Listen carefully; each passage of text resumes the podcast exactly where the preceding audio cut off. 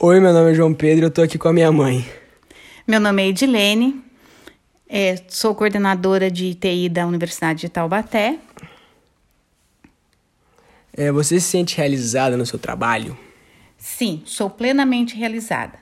Consegui atingir o máximo da minha carreira, sou satisfeita com as atividades que desenvolvo, me relaciono muito bem com a equipe, o meu ambiente de trabalho é agradável, tenho respeito da equipe e da chefia. É a importância do trabalho na sua vida. O trabalho me motiva, me traz satisfação pessoal, tenho a sensação de ser útil, além de ser gratificante um projeto idealizado por você se realizar.